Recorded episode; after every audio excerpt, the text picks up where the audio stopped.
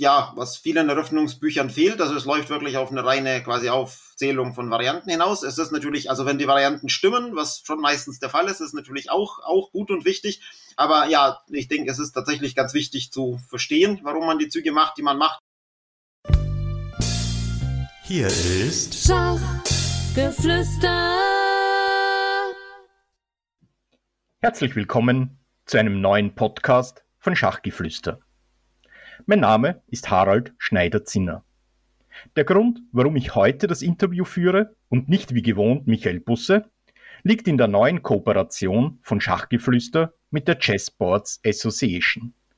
Miriam Mörwald und Lili Hahn werden das Podcast-Team von Michael ebenfalls verstärken. Mein heutiger Gast ist Großmeister, Trainer, ausgebildeter Erzieher, viel gepriesener Schachkolumnist, Buchautor und seit neuestem auch preisgekrönter Studienkomponist. Herzlich willkommen, Michael Prosikin. Ja, schönen guten Morgen an alle Zuhörer.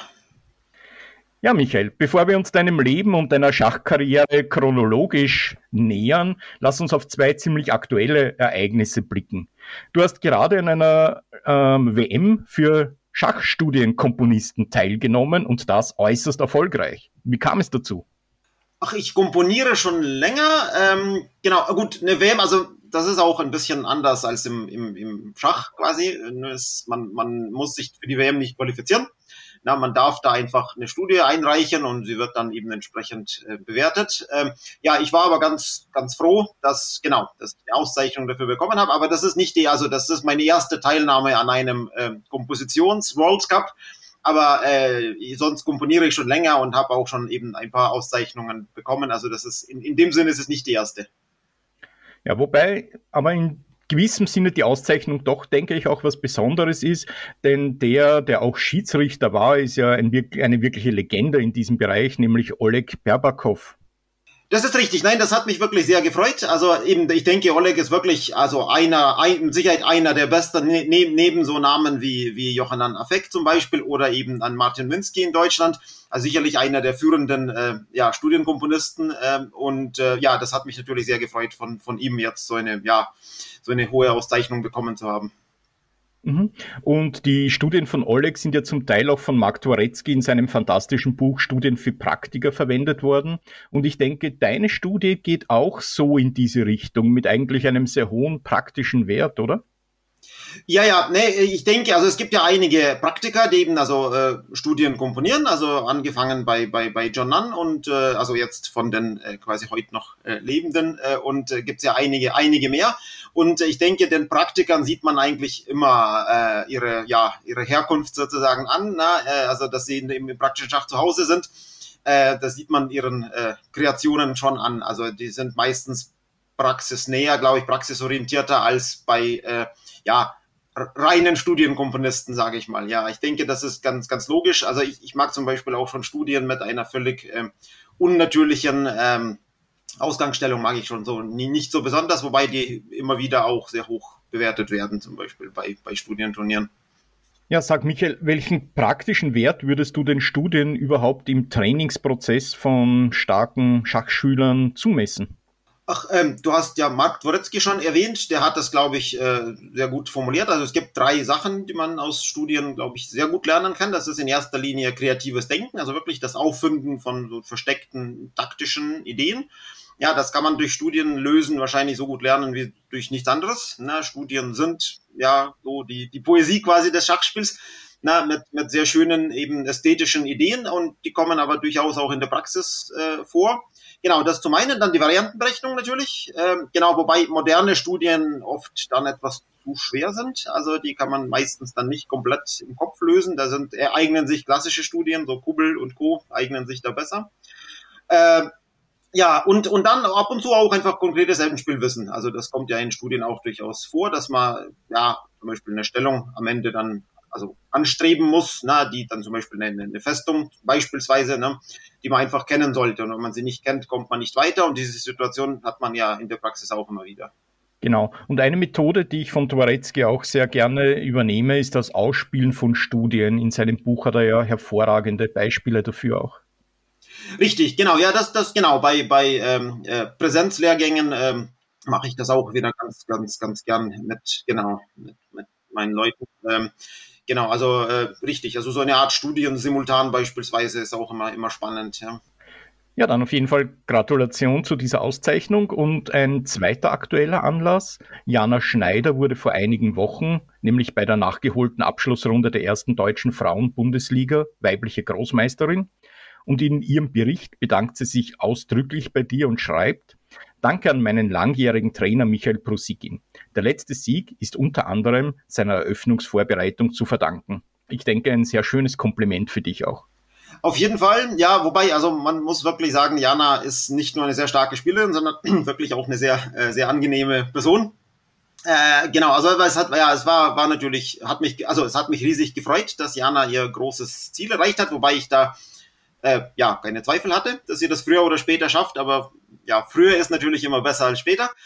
Äh, und äh, ja, nee, gut, also ich, ich denke, das ist auch ein bisschen übertrieben. Also es, es kam tatsächlich eine Variante aus, äh, aus dem Buch des Dammengambit quasi aufs Brett, aber äh, die Gegnerin ist früh abgewichen und im Prinzip hat Jana einfach eine brillante Partie gespielt und mit Schwarz eben gegen sehr starke Gegnerin. Äh, sehr überzeugend gewonnen, auch eine wirklich eine sehr ansehnliche Partie produziert dabei und das, äh, also mein Anteil daran war, glaube ich, gering, aber ja, insgesamt vielleicht, äh, also zu, zu Janas schachlicher Ausbildung insgesamt könnte ich was beigetragen haben, ja. Ja, auf jeden Fall hat sie dich ja scheinbar in sehr positiver Erinnerung. Ähm, welchen Wert würdest du überhaupt so der Eröffnungsvorbereitung, dem Eröffnungsstudium beimessen? Ich denke, das ist wahrscheinlich sehr von der Spielstärke abhängig. Genau, ja, das kommt ziemlich stark auf die Spielstärke an. Also ich denke, am, am, am Anfang reicht das völlig aus. Die drei, ja, also wie, wie, wie das in den Stappenheften formuliert ist, die drei goldenen Eröffnungsregeln zu beherzigen. Na, und das reicht ja, eine, eine, eine Weile, glaube ich. Aber irgendwann, denke ich, kommt man. Andererseits, glaube ich, ist äh, also so diese Aussage, man braucht keine Öffnungen, äh, ist die, also hört man auch immer, immer wieder. Ich glaube, die ist so auch nicht, nicht richtig. Also irgendwann kommt man sicherlich nicht, nicht drum rum. Der, der, der, der entscheidende Punkt ist, das Eröffnungsrepertoire oder auch die Arbeit quasi an, an der Eröffnung muss mit den mit der zunehmenden Spielstärke, also das Eröffnungsrepertoire wächst mit dem Spieler, so habe ich das irgendwann mal formuliert. Äh, also so sollte das sein. Genau, also je höher die Spielstärke, desto äh, mehr Raum nimmt quasi dann die, die Eröffnungsvorbereitung ein. Ja, ich würde das auch genauso sehen wie du, wobei viele Spieler gerade am Anfang dazu neigen, viel zu viel Zeit in die Eröffnung zu verwenden und hier viel zu oft springen. Und in deinem Buch, in deinen Büchern, wir gehen dann später genauer ein, die bereitest du ja auch sehr strategisch auf, beginnend mit der Bauernstruktur, mit den Ideen vermitteln und dergleichen. Also auch dadurch wächst ja die Spielstärke. Ja, ja, das, ich denke, das ist äh, das, was, ja, was vielen Eröffnungsbüchern fehlt. Also es läuft wirklich auf eine reine quasi Aufzählung von Varianten hinaus. Es ist natürlich, also wenn die Varianten stimmen, was schon meistens der Fall ist, ist natürlich auch, auch gut und wichtig.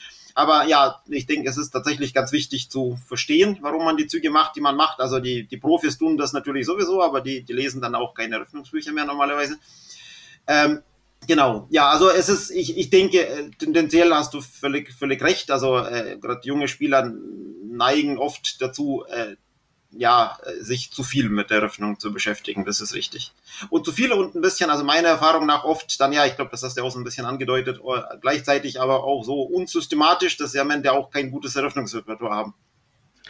Ja, dazu ist ja auch ein Trainer da, dass er sie dabei unterstützt. Aber lass uns nun einen ganz großen Sprung zurück an den Beginn machen. Du wurdest ja 1978 in der Ukraine geboren und wuchst in einer Zwei-Millionen-Stadt auf. Kannst du uns so ein bisschen etwas über das Leben, über die Atmosphäre für diese uns doch recht unvertraute Welt erzählen? Äh, ja gut, ich weiß nicht, ob das nicht jetzt völlig den Rahmen sprengt. Also äh, interessiert dich eher jetzt der, der, der, der schachliche äh, Teil oder, oder ich meine, ich kann gerne auch ein bisschen was über das, äh, ja, einfach Leben in der, in der späten UdSSR erzählen, aber ich weiß nicht, ob das jetzt von Interesse ist für. Für ja, vielleicht ganz kurz und nachher gehen wir dann auf deine beginnende Schachkarriere an. Ich glaube, da gibt's ja zwei Versionen, hast du einmal geschrieben, nämlich deine und die von deiner Mutter.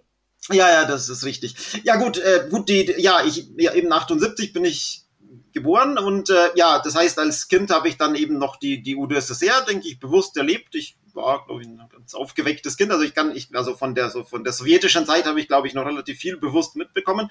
Genau, und dann natürlich von dem, die, also die Zeit, wo die UdSSR zusammengebrochen ist. Äh, ja, es war war, war, war auf jeden Fall spannend. Also zum Beispiel 91, als jetzt dieser August-Putsch war und es eben nicht klar war, ob, die, ob das Land nicht dann doch äh, quasi zurückgeht in die, in die äh, UdSSR-Zeiten. Da war ich in einem äh, Schach-Sommercamp, praktisch würde man das heute nennen, in, äh, bei, bei St. Petersburg, also ganz weit weg auch von der Heimat quasi. Und es war, ja, es war spannend. Wir saßen alle dann am Radio und haben quasi gerätselt, ob wir überhaupt heimkommen und ob jetzt irgendwie ein Bürgerkrieg ausbricht und so weiter war. Ich meine, als 13-Jähriger nimmt man ja das ja irgendwie eher so als, als, als Abenteuer wahr, also irgendwie spannend und so. Genau, aber eigentlich eine recht, recht ernste Situation sind ja auch dann ein paar Menschen umgekommen und war, also, war, war sehr, also bin, bin froh, dass es so ausgegangen ist, wie es ausgegangen ist und die, genau, also der Putsch ist gescheitert und die SSR, die UdSSR ist zusammengebrochen. Aber war eine, ja, war eben eine Zeit des Umbruchs und äh, ich denke, war, war spannend, das mal erlebt zu haben. So. Ja, dann kommen wir doch zurück auf die zwei Versionen, wie du zu Schach gekommen bist. Ähm, genau, na gut, ich habe das so in Erinnerung einfach, dass äh, wir also äh, an, an, ja, an einem äh, Mehrfamilienhaus vorbeigelaufen sind und da war sozusagen eine, eine, also ich war da sechs, fünf, sechs, sechs wahrscheinlich. Genau, war quasi eine Tür an der falschen Seite des Hauses. Also die ganzen Eingänge waren eigentlich vorne und wir waren hinter dem Haus und da war dann eben eine Tür und ich, ja, ich fand das als Kind einfach faszinierend. Warum ist eine Tür an der falschen Seite und wollte da unbedingt rein? Und das war dann eben eine Sportschule mit, mit, mit Schachabteilung. Ja, also Schach und Ringen. Auch eine interessante Kombination. Äh, genau. Und äh, ja, meine Mutter ist eben dann schon der Meinung, dass wir äh, ja, oder dass, dass sie mich gezielt dahin gebracht hat, aber da eben, also habe ich bis heute, also wir haben uns immer noch nicht geeinigt. Ja, Michael, ich denke, es gibt doch einen enorm großen Unterschied zwischen Schachschulen in der Ukraine. Sowas gibt es in Deutschland in der Art wahrscheinlich gar nicht. Dafür Vereine in Deutschland, was es in der Ukraine zumindest damals so nicht gegeben hat. Kannst du uns da ein bisschen so den Unterschied erklären? Ja, ja, es war tatsächlich ganz anders aufgebaut. Äh, ich denke, ja, also der, der entscheidende Unterschied war, ähm, das, also die, das war wirklich eine Schachschule, also die war nur für, für Kinder und Jugendliche bestimmt. Also da gab es halt bis auf den eben Trainer keine, keine Erwachsenen. Äh, also das ist der entscheidende Unterschied zu einem, zu einem europäischen Schachverein. Ähm, ja, der positive Unterschied ist wiederum, dass, dass, dass eben ein, ein äh, ja, staatlich ausgebildeter und äh, vom Staat finanzierter Trainer war, äh, der das eben hauptberuflich gemacht hat. Und ja, wir hatten zweimal die Woche Training und dann, dann am, äh, also abends dann nach der Schule und am Wochenende irgendwelche Turniere. Und das war, ja, also wichtig ist natürlich, der Trainer, wie gesagt, war erstens, äh, hat er das professionell gemacht. Da hat er auch entsprechende dann eben Materialien, äh, sehr, sehr gute, hat er einfach so sein System. Das, ich denke, das hatte so jeder Trainer, der das, der das gemacht hat. Ähm, genau, dementsprechend war, denke ich, die, die, die Ausbildung schon äh, qualitativ besser als äh, jetzt in jetzt sagen wir mal in Westeuropa, zu, vor allem zu, zu, zu, zu derselben Zeit äh, mit Sicherheit. Äh, genau, und dann gab's ja, äh, also das war ziemlich am Rand der eben der, der Großstadt. Äh, äh, in der Stadtmitte gab's dann wiederum so einen, so einen zentralen Schachclub, ja, äh, wo dann eben auch, äh, was weiß ich, die Stadtmeisterschaft stattfand und so weiter. Und da hatten natürlich auch Erwachsene, äh, also äh, Zugang dazu und äh, genau, da konnten auch dann eben bessere, bessere Jugendliche dann gegen Erwachsene antreten und, und so weiter. Ja, so, so war, so war das im Prinzip. Ich denke, so war das Leben eigentlich oder das Schachleben insgesamt in der UdSSR aufgebaut. Das kann man, also diese Charkower Verhältnisse kann man auf das ganze Land, glaube ich, eins zu eins übertragen. Also von diesen Schachschulen muss man dazu sagen, äh, gab es natürlich auch in jeder größeren Stadt auch äh, mehrere. Mhm. Und wie hat sich jetzt so deine Karriere in dieser Jugendzeit in der Ukraine entwickelt? Wie stark warst du im Vergleich zu deinen Mitspielern? Also ich denke, ich bin relativ schnell äh, ziemlich gut geworden. Also ich war, äh, ja, also ich denke, denk, einer, einer der beiden besten in, in, in, in, Kharkov in äh, unserem Jahrgang. Also der andere, äh, Alexander Goloschapow, das ist ein, äh, ja, ein Jugendfreund von mir, der ist ja jetzt auch Großmeister und vergleichbar stark, glaube ich, wie, wie, äh, wie, wie ich jetzt heute und das war eben damals auch schon so. Also äh, genau und äh, gleichzeitig waren wir beide, also quasi auch in der Ukraine gehörten wir zur ja, erweiterten oder zur Spitze, kann man sagen, in unserem Jahrgang. Gleichzeitig aber waren wir auch, also vor allem ich, ich denke, er war, Alexander war ein bisschen, ein, ein Stück besser als ich. Genau, also der, der hat es ab zum Beispiel auf die EMWM dann geschafft ähm, bei den ukrainischen Meisterschaften. Ähm, genau, meine beste Platzierung war, also einfach zur, zur Orientierung war Platz 4. na, bei den, bei dem, bei dem Finale der ukrainischen Meisterschaften und äh, dementsprechend habe ich es zum Beispiel nie auf, auf äh, eine internationale Jugendmeisterschaft äh, geschafft. Genau, aber es gab immer so wieder, also wieder alles, alles Namen, die man heute auch so kennt. Wladimir Baklan zum Beispiel ist ein sehr starker GM, das ist eben mein Jahrgang, der hat halt äh, die, die Jugend jetzt in der, also die genau, die Jugendturniere äh, damals äh, einfach dominiert. Der war klar besser als, als, als äh, Alexander und ich und genau, also hat halt die meist, also meistens dann die Meisterschaften auch sehr, sehr überzeugend gewonnen und ist ja heute auch immer noch, ja, stärker. Mhm. Ähm, und in einem Interview von dir habe ich gelesen, dass du so in dem Alter zwischen 12 und 17 Jahren ja weniger Schach trainiert hast, sondern dich viel mehr auf Fußballspielen verlegt hast. Ja, ja, na gut, Fußball spielen, aber jetzt muss man, das muss man sich wieder anders vorstellen als jetzt hier in Europa. Also da, ich denke, da war es halt eher andersrum. Also da gab es keine, keine richtige, also ich, ich war nie in einem Fußballverein oder so. Ich habe halt um mein Leben gern Fußball gespielt, das tue ich heute immer noch. Das war einfach quasi im, im, im, im Hof hinter dem Haus hatten wir recht viel Platz, also und äh, genau, haben da einfach, also ich habe, genau, sagen wir, ich habe sicherlich mehr Zeit in Fußball investiert als, als in Schach äh, zeitweise, ja, also äh, vielleicht nicht durchgehend in der Zeit von 12 bis 17, aber sicherlich, genau, also gab sicherlich ein, ein paar Jahre, aber es war nie irgendwie richtig systematisch und ein besonders guter Fußballspieler bin ich nicht, ja. Aber es hat sicher deiner Fitness auch geholfen. Wie würdest du denn den Wert der Fitness damals und heute im Spitzensport, im Spitzenschach einschätzen? Ähm, ja, ich denke, es spielt, spielt eine recht große Rolle. Also, äh, das ist vielleicht, also spielt vielleicht nicht die größte Rolle. Also sicherlich spielen, spielen andere Faktoren, Faktoren eine groß, größere Rolle. Aber wenn tatsächlich bei zwei, sagen wir mal, äh, gleich starken Spielern kann die Fitness durchaus mal äh, den Ausschlag geben. Und äh, vor allem bei, ja, heutzutage gibt's ja eben oft dann irgendwie Doppelrunden und man muss wirklich dann zehn Stunden äh, am Tag dann am Schachbrett verbringen. Da, da kann die körperliche Fitness durchaus eine, eine, eine Rolle spielen, ja. Genau. Ja, gerade in Deutschland werden ja die meisten Turniere oder viele Turniere doppelrundig ausgetragen, was schon wirklich eine große Herausforderung ist. Ja, ja, das stimmt, das stimmt. Also ich für meinen Teil zum Beispiel versuche das wirklich auch nach Möglichkeit zu vermeiden, Doppelrunden zu spielen. Ja, ein ganz anderer Einfluss für Schach. Deine Mutter ist ja professionelle Geigerin, also hervorragende Musikerin. Und es gibt ja viele, ähm, viele tolle Schachspieler, auch in der Schachgeschichte, die hervorragende Musiker waren, wie zum Beispiel Philidor oder Taimanov, Bortisch, Smyslov, Sutowski. Siehst du da Zusammenhänge zwischen Schach und Musik? Das kann ich nicht beurteilen. Also ich muss zugeben, äh, dass äh, ich mit Musik, also das ist richtig, dass meine Mutter äh, war und ist quasi, also war professionelle Musikerin, hat bei den Charkower Symphonikern gespielt äh, und äh, ja, ist, heu also ist heute noch als Musiklehrerin tätig. Äh, aber äh, irgendwie ist es mehr oder weniger an mir vorbeigegangen. Äh, die, die, also ich habe keine, keine Ausbildung bekommen. Also und das traue ich mir wirklich nicht, nicht zu, das zu beurteilen, ob es einen Zusammenhang gibt. Dafür kenne ich mich mit Musik zu, zu wenig aus. Hier ist Schachgeflüster. Ja, liebe Zuhörer, hier ist Michael von Schachgeflüster und an dieser Stelle legen wir einen kurzen Boxenstopp ein. Viele Zuhörer möchten ja erfahren, wie man sich am besten im Schach verbessert. Meine Empfehlung sind hier wirklich die Kurse von Chessemy. Ich habe mir selbst auch schon zwei davon gekauft, deswegen kann ich euch das guten Gewissens ans Herz legen. Für genauere Infos, wie Chessemy funktioniert und was ihr dort erhaltet, hören wir jetzt einfach direkt Melanie und Nicolas Lubbe von Chessemy. Allen, die beim Hören jetzt selber Lust aufs Spielen bekommen haben und auf der Suche nach guten Trainingsmaterialien sind, denen wollen wir unsere Online-Schachakademie Chessemy ans Herz legen. Bei uns findet ihr Videokurse zu allen Phasen der Schachpartie für Neulinge bis zum Profi. Das Besondere bei uns, ihr bekommt den Kurs als Download zur Verfügung gestellt und könnt ihn, solange ihr möchtet, auf all euren Geräten auch parallel nutzen. Weil wir selber Schachspieler sind und uns das früher immer gewünscht haben, entfällt jetzt das Abtippen. Ihr bekommt die PGN-Datenbanken bei uns gratis dazu.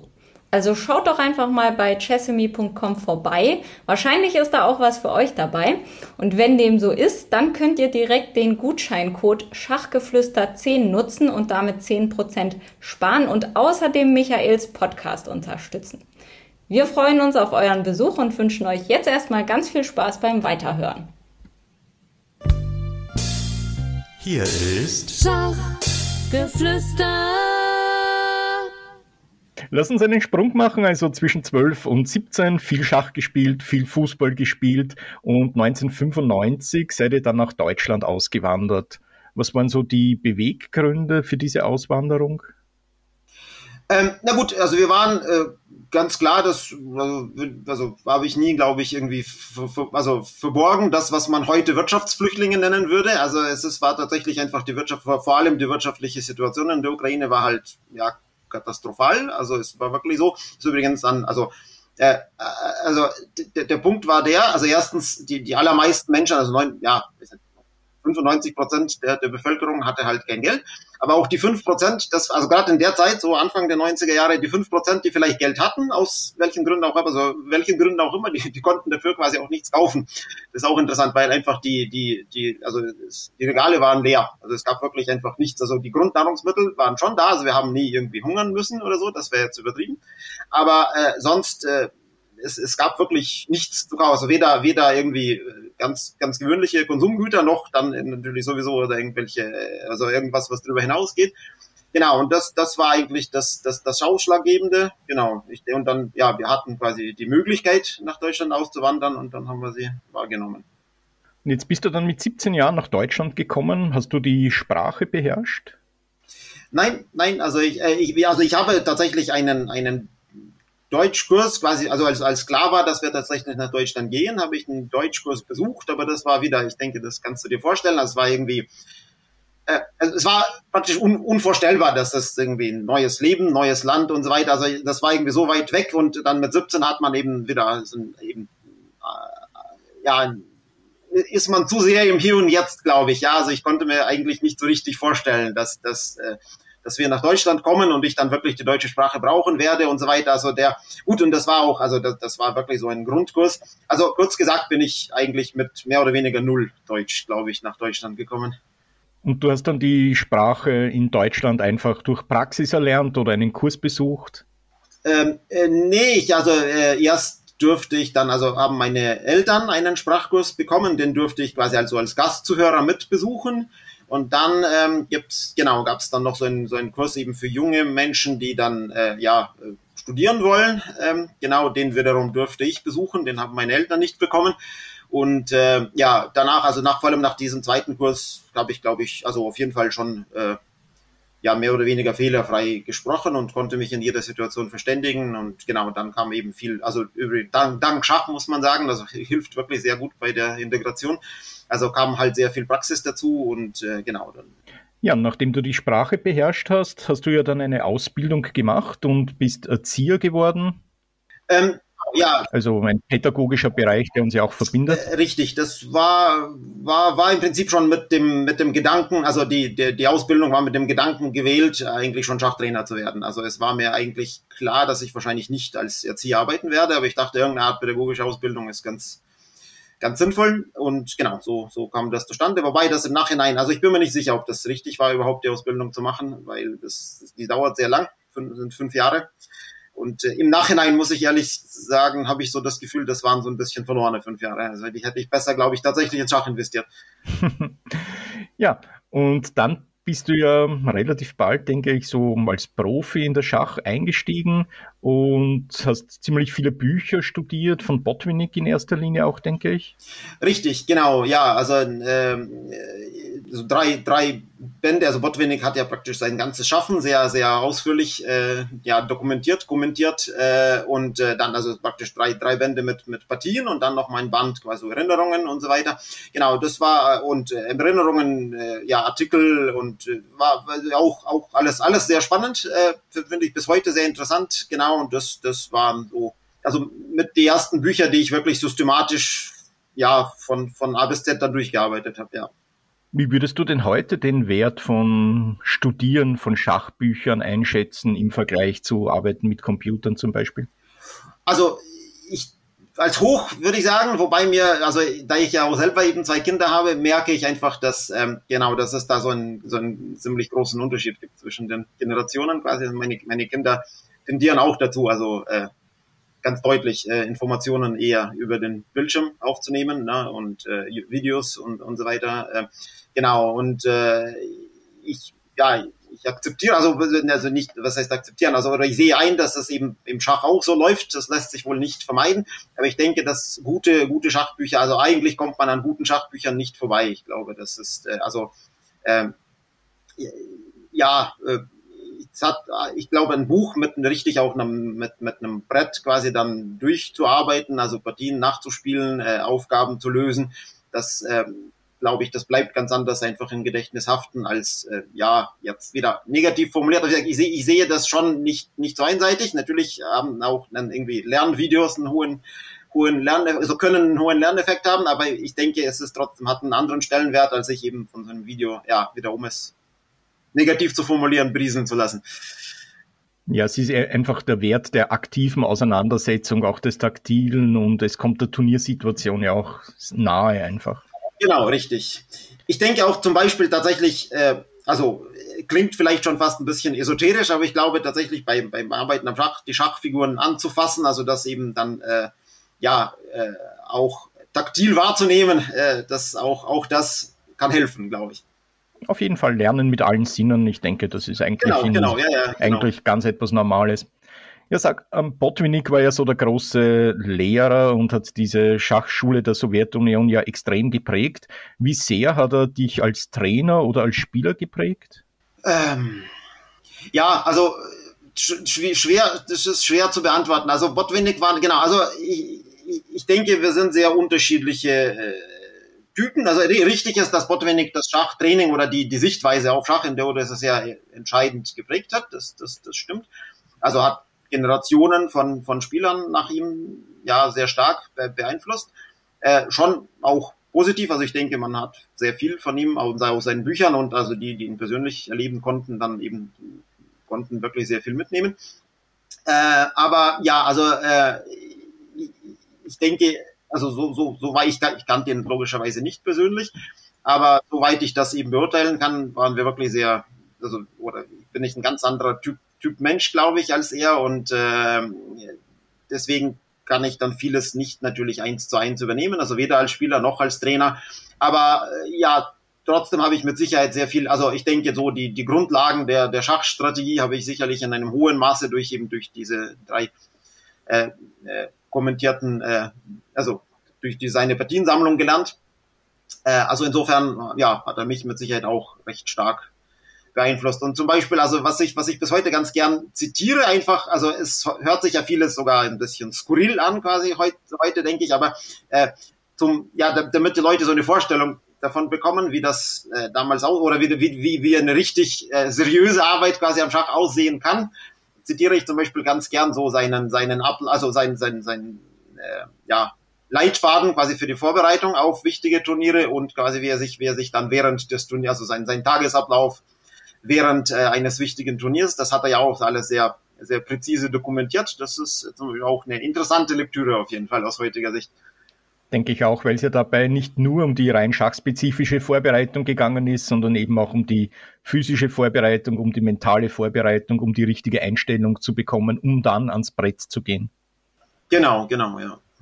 Ja, jetzt bist du dann, Michael, 2004 Großmeister geworden und 2005 ist dir dann eine Glanzpartie gegen den großen Viktor Kortschneu gelungen, wobei er dich in einer ganz besonderen Art eigentlich zum Ritter geschlagen hat. Er hat dir nach seiner Niederlage die Hand gegeben und ist wortlos gegangen. Ein Zeichen höchsten Respekts von Kortschneu, der sonst seine Gegner eher verbal immer beleidigt hat, wenn er verloren hat. Ja, das ist richtig. Also ich habe ja tatsächlich gegen Viktor Lvovich mehrere Partien gespielt. Also die erste, also vielleicht habe ich es auch deswegen, also ich habe es vielleicht richtig gemacht, weil die erste habe ich erstmal verloren. Das, äh, genau, da habe ich mich mal schon mal gut gestellt mit ihm. Ne? Und äh, genau, und äh, dann die zweite war dann eben die Gewinnpartie, die, die, die du gerade erwähnt hast. Genau, das ist tatsächlich genau so abgelaufen. Also der, der hat mir, genau, also ich, ich habe das ja schon erlebt und dann Leute, die, die ihn gut kannten, haben mir wirklich gesagt, also mehr, mehr Anerkennung kann man von Kotschner nicht bekommen, als dass er wirklich quasi ordentlich aufgibt und, und, und geht. Genau, das war, das war der Fall. Und danach hatten wir noch mehrere Partien, die sind alle Remis, also ich glaube drei, vier Partien danach noch gespielt, die sind alle Remis ausgegangen. Und er war, also zu mir war er immer korrekt. Also ähm, die, die, die Partie, die er gewonnen hat, also die erste, die haben wir sogar, also da hat er mir eine kleine Analyse sogar äh, gegönnt. Genau, und ja, nach den anderen Partien, ja, wieder haben wir uns einfach die Hand gegeben und sind dann unsere Wege gegangen. Äh, aber also zu, ja, ich habe ihn persönlich habe ich ihn nie äh, ja irgendwie ausfallend äh, erlebt. Äh, ja, und für mich auch äh, ganz klar. Also, wobei ich, also ich habe, also ausfallend habe ich ihn schon erlebt, aber nicht mir gegenüber. Genau. So, so muss man das formulieren. Genau. Und für mich trotzdem also eine ganz, ganz eine, eine einer der ganz großen quasi der Schachgeschichte.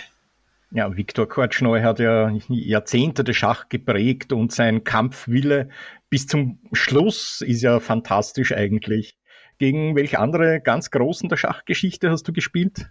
Ach, ich glaube gegen einige. Also ich habe gegen einige, äh, ja, äh, der, der Generation Kotschneich eben gegen, gegen einige auch noch gespielt oder etwas jüngere vielleicht, genau, und, und dann auch gegen, ja, natürlich, also ein paar von den aktuellen Topspielern oder der, der jüngsten Topspieler der jüngsten Vergangenheit. Also sagen wir mal so, wenn man so mit den Klassikern beginnen möchte. Also ähm, ich habe eine Partie gegen Lajos Sportisch gespielt, wobei äh, die war so, das war insofern ein bisschen unglücklich. Das ärgert mich tatsächlich bis heute noch. Das war nämlich eine Partie, die fand stand, nachdem ich meine dritte GM-Norm äh, gehabt habe. Also ich hatte die nach acht Runden. Das war so ein Rund, also ein geschlossenes Großmeisterturnier. Und ich hatte die Norm, also die, die dritte und entscheidende nach, nach acht von neun Runden eben. Und dann war mir quasi nur wichtig, dass Portisch äh, zur letzten Runde antritt. Das war quasi dann die einzige Möglichkeit, die Norm noch nicht zu machen. Das ist, dass er halt, was sich erkrankt und dann nicht, nicht erscheint zur Runde, ja. Und äh, nachdem er erschienen ist, habe ich halt äh, sang- und klanglos verloren. War natürlich so, das große Ziel war halt erreicht und da hatte ich überhaupt keine, also habe ich keine Motivation gefunden für die, für die letzte Runde. Und das ärgert mich aber insofern, dass das halt eine Gelegenheit war, einfach gegen einen, auch gegen einen ganz großen Spieler halt eine, eine, eine ordentliche Partie zu spielen. Äh, aber ist psychologisch, glaube ich, verständlich auch im Nachhinein. Also ist wirklich ganz schwer, sich dann noch zu motivieren. Genau, und dann habe ich ein paar, ein paar Partien gegen Florin Georgio gespielt. Ne, der, es hat ja dann eben auch Fischer äh, Bezwinger in, na, äh, ich glaube 1970, glaube ich, wenn man nicht alles täuscht. Oder nee, 60, Entschuldigung, 60, ja, 60 hat er gegen Fischer gewonnen. Genau, und, und so weiter. Ich glaube, von, von den Spielern so dieses, dieses Kalibers und dieses äh, ja, Baujahrs habe ich, glaube ich, dann noch, noch ein paar weitere Partien gespielt, ja. Ja, sind natürlich schon tolle Erinnerungen. Und in den letzten Jahren aus der aktuellen Zeit? Ach, da habe ich genau, da habe ich halt selten gut ausgesehen, das ist was anderes, aber gespielt habe ich, also ich habe ja, ich ja jahrzehntelang bei bei Feuchheim äh, in der zweiten Bundesliga Ost gespielt. Wir haben aber zweimal den Aufstieg in die, in die erste Liga geschafft und äh, sind dann un, un, ohne Verstärkung quasi in die erste Liga gegangen und dementsprechend habe ich halt zwei Jahre äh, äh erste Bundesliga erstes Brett spielen dürfen und äh, bin dann eben auf sehr starke Spieler getroffen. Also ich dann gegen, gegen Adams, also die, die waren da, das ist, also der, der erste Aufstieg war etwas 2002, glaube ich. Äh, das waren also alles, alles damals Spieler der, der absoluten Weltspitze, also Top Ten. Äh, gegen Fiddler, Adams äh, habe ich äh, verloren. Äh, genau, äh, und äh, gegen Schirov, äh, genau, wobei Schirov war jetzt dann nicht Bundesliga, sondern äh, Europacup der Vereine. Äh, Ivanchuk auch eben, eben dort. Genau, gegen Caruana habe ich drei Partien gespielt, gegen, äh, gegen Aronjan auch drei, glaube ich. Und so weiter, ja, also sind schon, genau, sind schon einige. Ja, es ist halt nicht, nicht allzu viele Punkte gemacht. Also ich habe jetzt von, von die, die genannten, also ich glaube zwei, zwei Remis habe ich geschafft gegen all, all die Spieler und äh, in all den Partien zusammen. Genau, aber äh, also die Bilanz ist nicht berauschend, aber ja, gegen einige sehr starke Spieler antreten dürfen. Aber es ist ja immerhin das Who is Who der Weltklasse.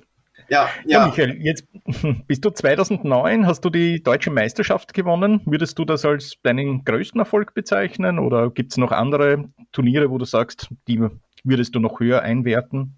Ich habe sie leider nicht gewonnen. Das war, das war, das war, ich war, ich war geteilter Erster mit schlechterer Wertung. Ähm, genau, das wurmt mich auch tatsächlich bis heute noch. Genau, wenn ich sie, also wenn ich sie gewonnen hätte, wäre es mit Sicherheit der größte sportliche Erfolg äh, genau gewesen. Und äh, vielleicht ist es auch so. Vielleicht, also ich war, war, also ich habe ja deutlich überperformt. Das war eine sehr stark besetzte Meisterschaft. Ich war neun gesetzt. Äh, ähm, genau, also ich denke, da gab's äh, davor und vor allem danach gab es halt Jahre, wo die deutsche Meisterschaft wesentlich schwächer besetzt war.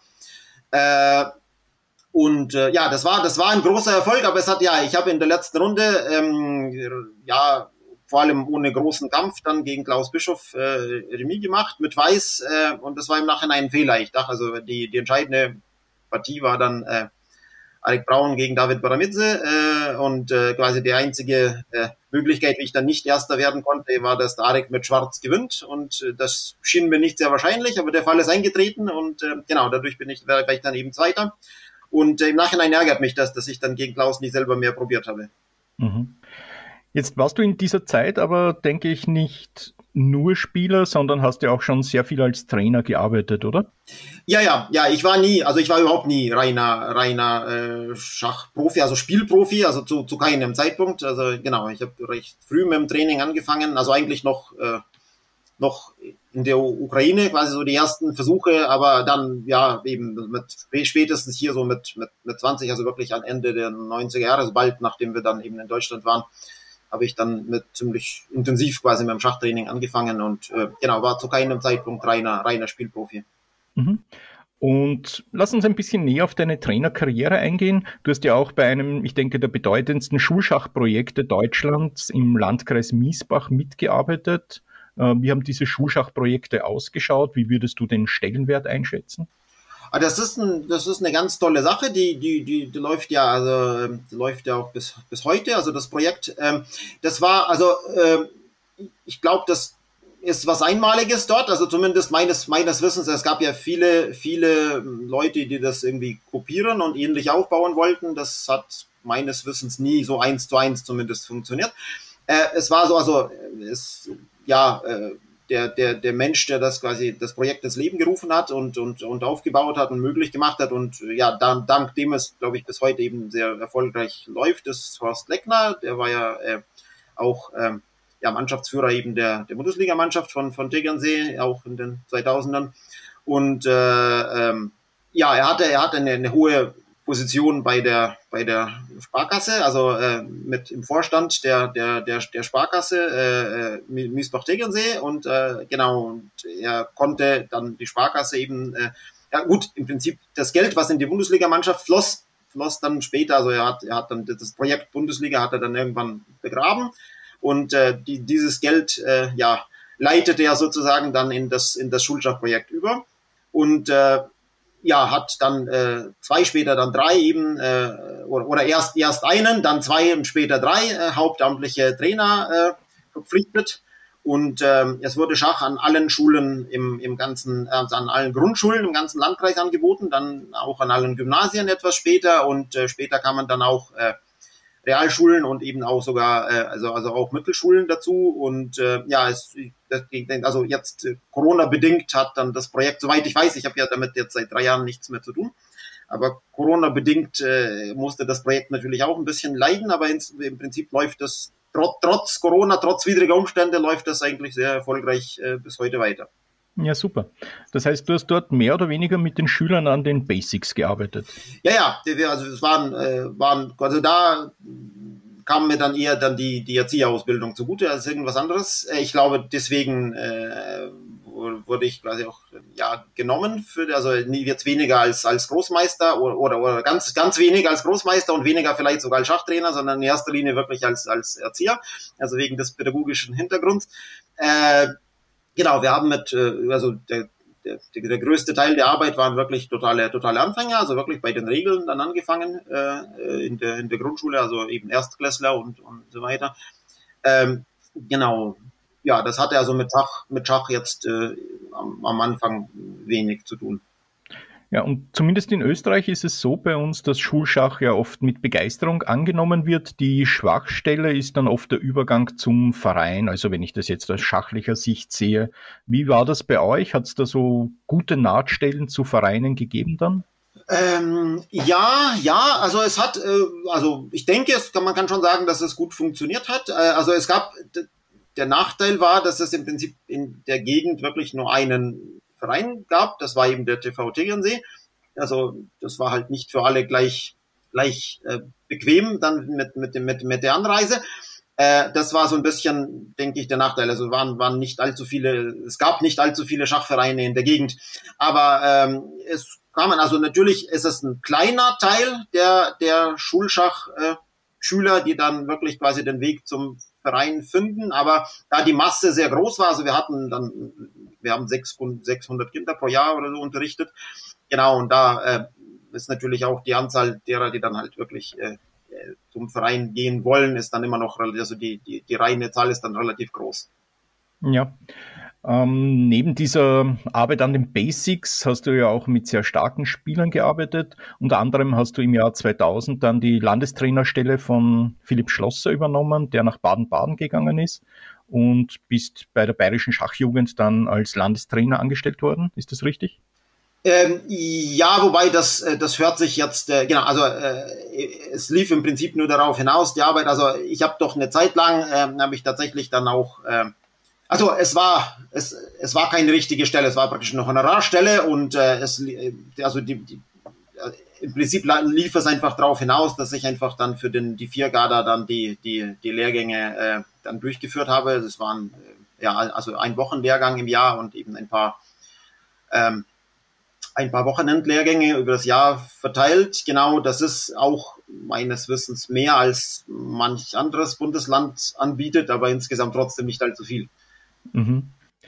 Und wir haben ja schon Jana Schneider erwähnt, eine deiner ganz starken Schützlinge. Und ich denke, eine, die jetzt auch durch eine hervorragende Leistung aufgezeigt hat, ist Hanna-Marie Kleck, die ja 2021 vor einigen Wochen im Sommer überlegen die German Masters der Frauen in Magdeburg gewonnen hat, mit sieben aus neun, eineinhalb Punkten Vorsprung. Also klar dominiert und du hast ja sehr lange mit ihr zusammengearbeitet. Sie ist ja auch Vize-Weltmeisterin 2013 geworden.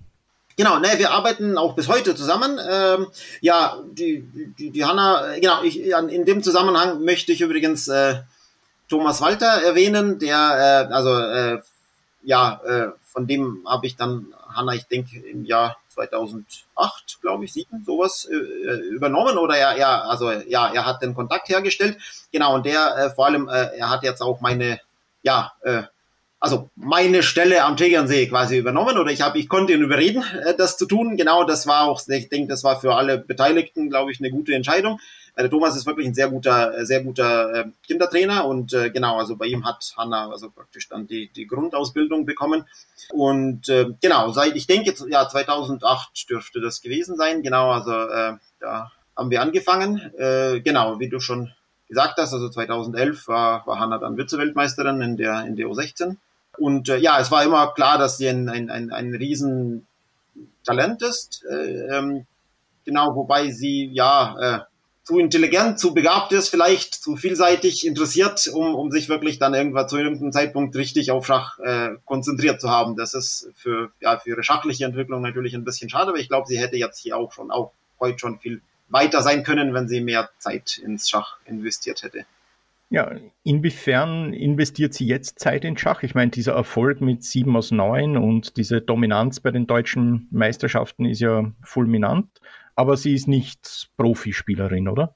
Nein, nein, okay, also diese Frage kann Hanna sicherlich dann bei Gelegenheit vielleicht besser beantworten, aber also nein, sie, Hanna, also sie ist keine Profispielerin, sie ist äh, genau, also bei der Grenke Bank äh, angestellt, in, in glaube ich, auch gehobeneren Position und hat da sehr, sehr, sehr gut zu tun was ich so, was ich so mitkriege. Aber ja, also da, da kann ich auch nur quasi ihre Aussage äh, zitieren, die dann äh, in der in der Schach stand. Äh, das habe ich dann auch nur dort äh, gelesen, dass dass dieser Erfolg jetzt bei den German Masters sie dazu motiviert, dann trotzdem mehr, also mehr von ihrer ja Freizeit jetzt in Schach investieren, zu, zu, zu, zu ne, investieren und äh, eben, also sie, ich denke, also sie stand ja schon mal kurz vor, vor äh, 2,4, also ich denke, ihre höchste Zahl war irgendwas 2,386 oder so.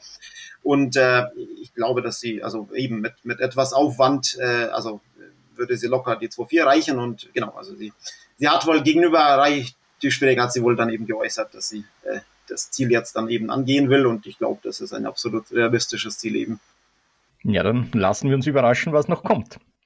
Michael, lass uns ein bisschen einen Österreich-Bezug herstellen. Einer deiner starken Schüler, Leon Mons, ist ja auch aus seiner Bundesliga-Zeit in Salzburg gut bekannt. Junger, sehr sympathischer Großmeister.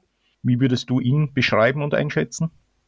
Äh, ja, das ist, glaube ich, ganz, ganz ähnlich gewissermaßen, glaube ich, wie, wie bei Hanna. Also genau, mit Leon haben wir angefangen. Das ist, ja, dürfte auch ungefähr im selben, ja, im ja, im selben Jahr vielleicht gewesen sein, auch so irgendwas 2000, nee, 2000, nee, wahrscheinlich sogar früher, 2006 vielleicht. Genau, auf jeden Fall, ja, doch, ja, 2006 muss gewesen, ja, doch, 2006, genau, Leon war elf Jahre alt, das kommt hin, genau. Und äh, genau, aufgehört haben wir dann, also mit, mit Leon trainieren wir schon lange nicht mehr, aber aufgehört haben wir, da stand er eben schon kurz vorm GM, da hat er zwei Normen, glaube ich, und irgendwie 2 für 60 Kilo oder so.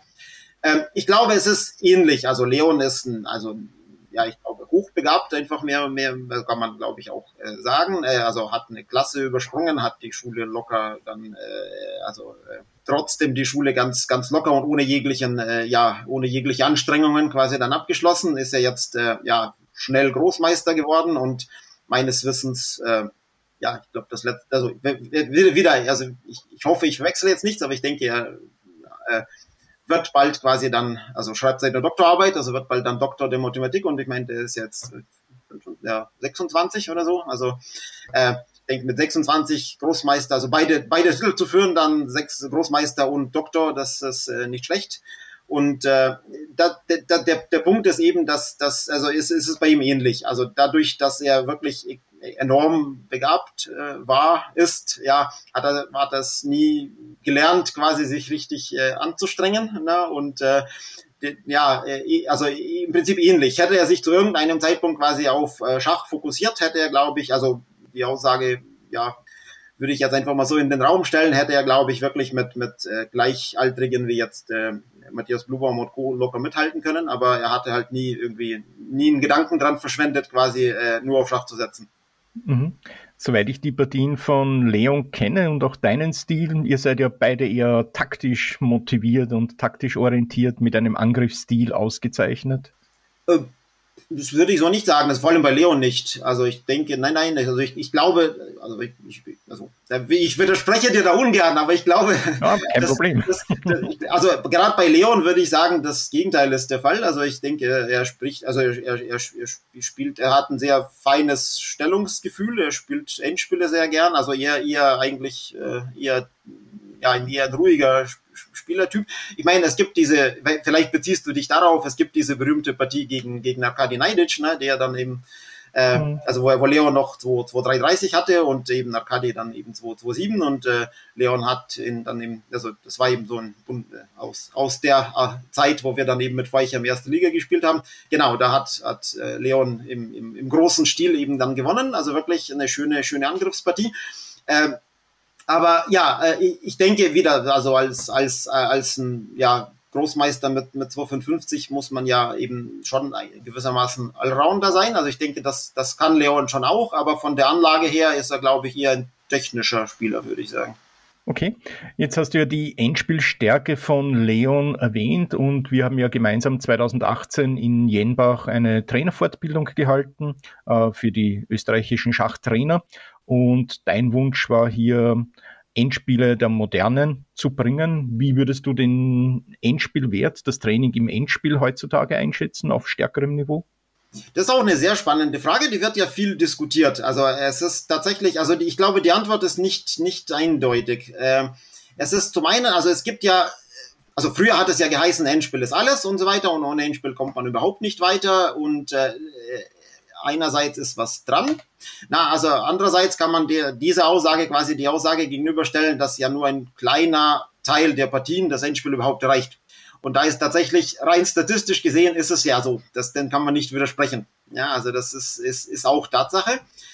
Äh, das heißt, ich denke, man kann tatsächlich mit, mit, ja, ziemlich oberflächlichen Endspielkenntnissen ein starker Spieler werden, aber es wird halt dann immer wieder, wenn, wenn man wirklich sich nie mit dem mit Endspielen äh, intensiv beschäftigt, wird das halt immer wieder dazu kommen, dass man ja halbe und ganze Punkte einfach äh, blöd liegen lässt, wobei man eben trotzdem sich auf sehr hohem Niveau bewegen kann dabei, ja. Also ein, ein, ein, ein, ein sehr krasses Beispiel war ja äh, jetzt neulich die Partie äh, äh, Giri gegen Schenkland, ne? äh, zum Beispiel, wo Schenkland dann einfach in, in einer sehr bekannten Remisstellung einfach eine, eine wirklich eine, eine, eine Festung äh, aufgegeben hat. Ja, und er hatte ja schon 2-7 zu dem Zeitpunkt. Das heißt, also das ist eben ein Beispiel für beides. Also man kann das für beide Thesen, als Beispiel für beide Thesen nehmen. Ja, einerseits kann man eben ein sehr starker Spieler werden, na, äh, ohne ohne diese solche Sachen zu kennen offensichtlich. Na, andererseits wird das halt immer wieder Punkte kosten. So. Ja, was man auf jeden Fall braucht, ist ein scharfer taktischer Blick, denke ich. Und ich bin ja ein sehr großer Fan des Magazins Schach. Und du hast vor einiger Zeit hier die Taktikkolumne übernommen und ich denke, sie hat eine sehr große Aufwertung dadurch bekommen. Du gehst das Ganze methodisch an, greifst meistens einen Spieler heraus, bringst eine Glanzpartie, dann einzelne taktische Stellungen und auch eine passende Studie dazu. Und das wurde eigentlich viel gelobt. Verwendest du viel Zeit drauf? Macht dir das viel Spaß? Ähm, ja, und ja. Also, äh, ja, das ist ziemlich zeitaufwendig, äh, aber es macht Spaß, genau. Also, äh, ich mache die Arbeit vor allem, weil, weil, weil sie mir Spaß macht, genau. Und äh, es war mir so ein bisschen ein An Anliegen, äh, ja, dem breiten Schachpublikum jetzt weniger, also bekannte äh, Namen aus der Schachgeschichte eben dann vielleicht vertrauter zu machen. Ähm, ja, ich denke, dass die, die Möglichkeit habe ich jetzt durch die Kolumne auch. Gut, das mit der Aufwertung ist, also ich denke, es ist einfach ein anderer äh, Ansatz als bei, genau, als bei meinem Vorgänger. Äh, ich habe zum Beispiel zu Beginn vor allem, also nach den ersten paar Ausgaben habe ich auch einige äh, negative Rückmeldungen bekommen, wobei ich das ein Stück weit verstehen kann, weil ich natürlich die Kolumne komplett um, umgekrempelt habe. Also sie sieht jetzt halt ganz anders aus eben als, als bei Alvin Twitch. Ne? Äh, äh, ich, also ich konnte das ein Stück weit verstehen, aber jetzt inzwischen, also das waren wirklich so nach den ersten beiden Ausgaben, glaube ich, gab es halt einige böse, böse Mails. Äh, seitdem nicht mehr. Ja, also ich denke auch, dass das, also jetzt mal unbescheiden gesagt, also einigermaßen Hand und Fuß hat. Na, ich habe sie vorher gut gefunden, aber jetzt finde ich sie richtig gut und das hat schon hohes Niveau. Und wenn wir schon von hohem Niveau reden, ja, diese Corona-Krise hat uns ja alle gefordert und es ist immer die Frage, wie man mit Krisen umgeht. Ich denke, du bist sehr positiv insofern damit umgegangen. Du hast die Zeit genützt, um zwei hervorragende Schachbücher herauszubringen. Im Jahr 2020 ist von dir Angriffsstrategien für Vereinsspieler erschienen im Schachverlag, im Schachreiseverlag von Jörg Hickel. Und hier geht es, denke ich, um die Verbesserung der Mustererkennung. Was ist denn von diesem Buch Angriffsstrategien so deine Zielgruppe? Das ist eine schwierige Frage tatsächlich. Ähm, also ähm, ich denke, also ich weiß, da sagen wir mal einige äh, ehrgeizige äh, U10-Spieler und zwar halt äh, sogar zum Teil sogar ziemlich deutlich drunter U sozusagen. Also ich kenne ich kenn einen jungen Mann, der der hat also, also der ist sieben Jahre alt, der hat äh, genau das Buch äh, geschenkt bekommen und hat das tatsächlich äh, durchgearbeitet und äh, genau äh, hat das äh, dann ja, für gut befunden, genau. Und äh, also sagen wir mal, äh, eine gewisse Spielstärke braucht schon, also keine Ahnung, ich würde schon sagen, so 14, 1500, so wie es glaube ich auch draufsteht. Äh, und ja, bis theoretisch glaube ich schon tatsächlich zu 2-3, also auch Leute, die ziemlich hochqualifiziert sind, können sich, glaube ich, was, was mitnehmen. Ja, also so, ich, ich denke, das kommt schon, kommt schon hin. Mhm. Was meinst du, welche Skills zeichnen denn einen guten Angriffsspieler aus? Ja, gut, also äh, Fantasie, ganz klar. Also gut, äh, wobei Fantasie kann ja tatsächlich, also durch ja einfach gute Kenntnis einfach der, der Muster ein Stück weit ja, ersetzt werden. Wobei, also ja, Fantasie kommt dann immer noch ins Spiel in dem Moment, wo man diese Muster sozusagen miteinander verbinden muss. Genau. Nee, also Fantasie, gute Rechenfähigkeiten und äh, Furchtlosigkeit, glaube ich, ist ganz wichtig. Also man darf keine Angst haben, Material zu investieren.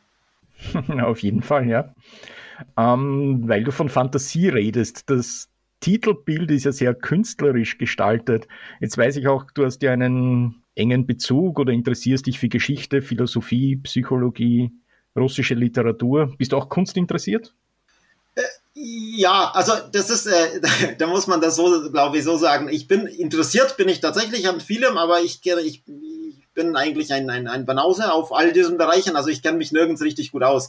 Aber ja, also sagen wir mal, äh, ja, ich könnte wahrscheinlich zwei äh, ja, große äh, klassische Maler jetzt nicht zwingend immer voneinander unterscheiden, aber ich gehe sehr gern in Museen und schaue mir, schaue mir zum Beispiel dann Bilder an. Also das ist so, also ich bin, ich bin mehr interessiert, als dass ich mich auskennen würde. So, das, das, genau, so, so kann man das, glaube ich, formulieren.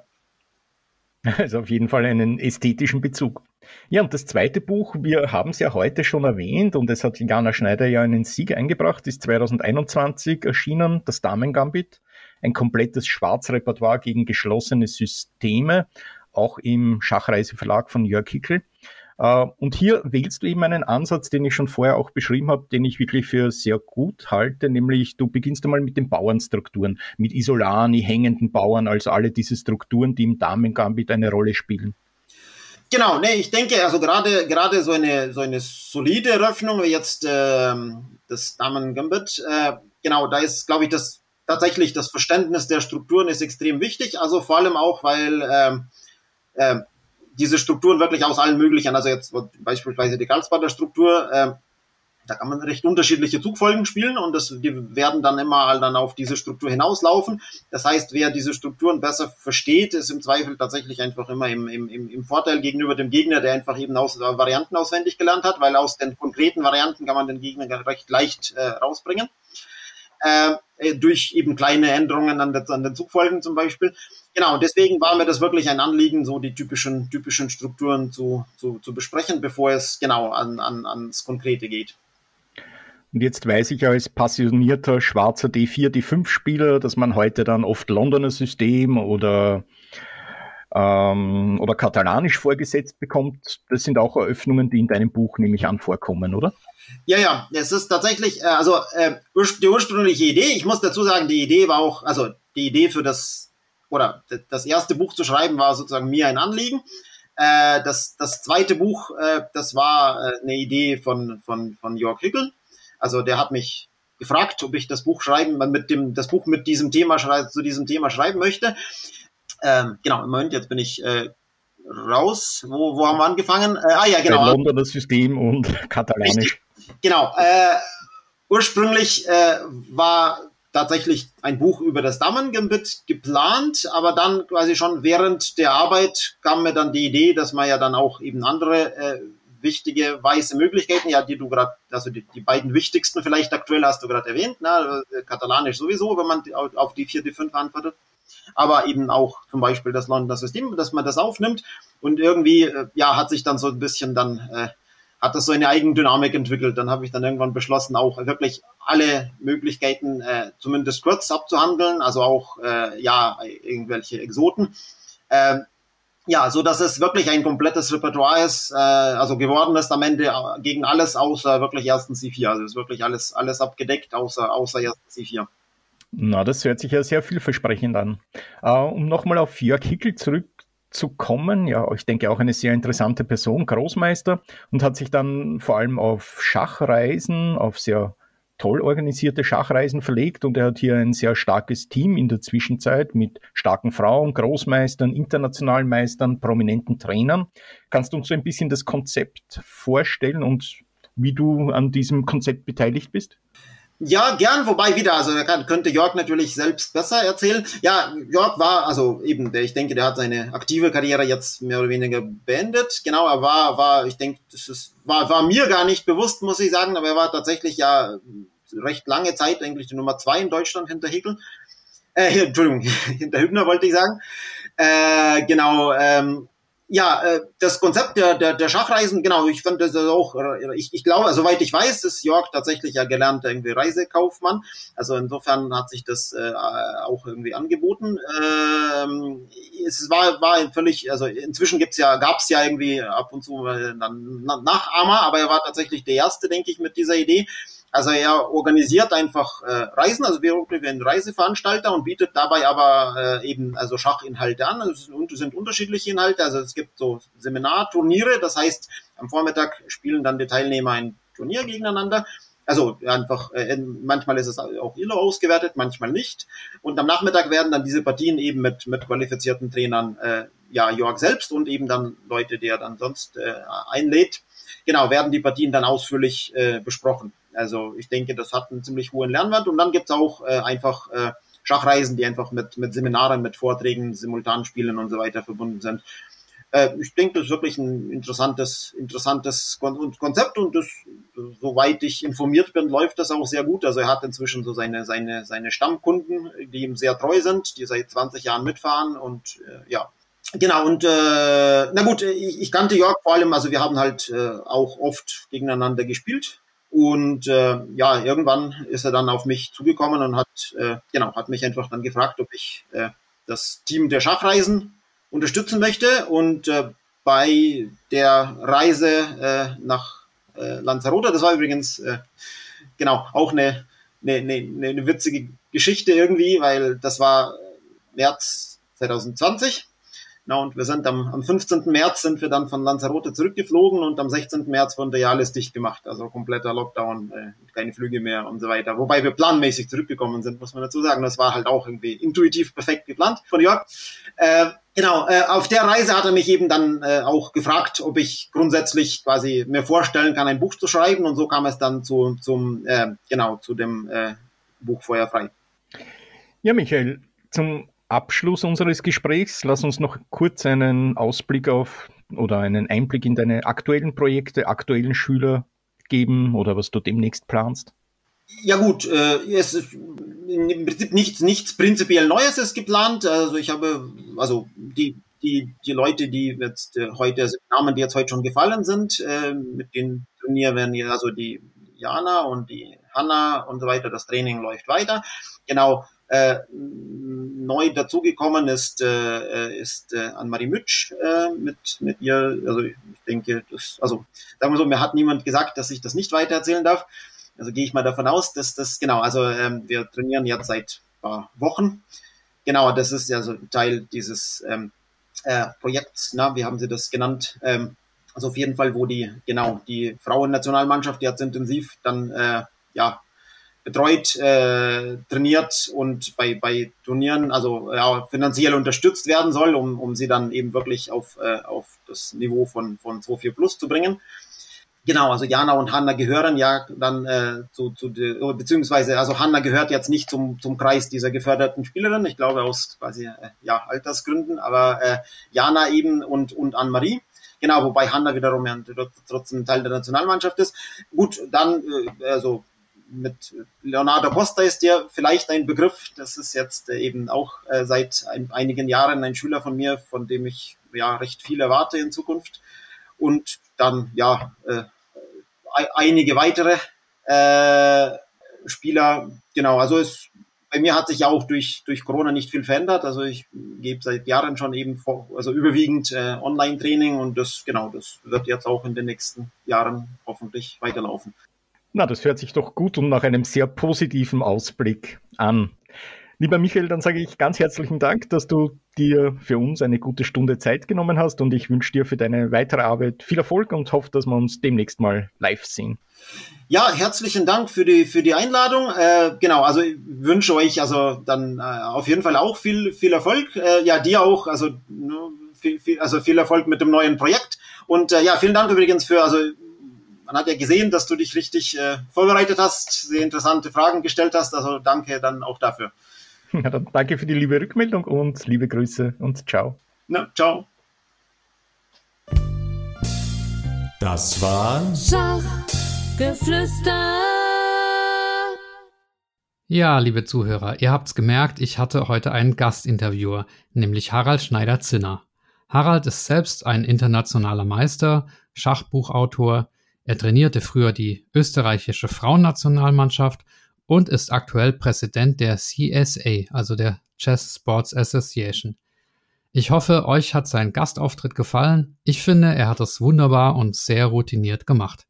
Schreibt mir gerne, wie euch das gefallen hat und ob ihr euch noch mehr Inhalte von Harald oder auch von anderen Gastinterviewern wünscht. Und natürlich nicht vergessen, den Podcast zu abonnieren oder in eurem Umfeld einfach weiter zu empfehlen. Denn ja, Mund-zu-Mund-Propaganda ist immer noch die beste Art der Unterstützung. Eines bin ich euch noch schuldig, nämlich die Auflösung des Gewinnspiels. Das habe ich noch nicht geschafft, steht aber bei mir ganz oben auf der To-Do-Liste.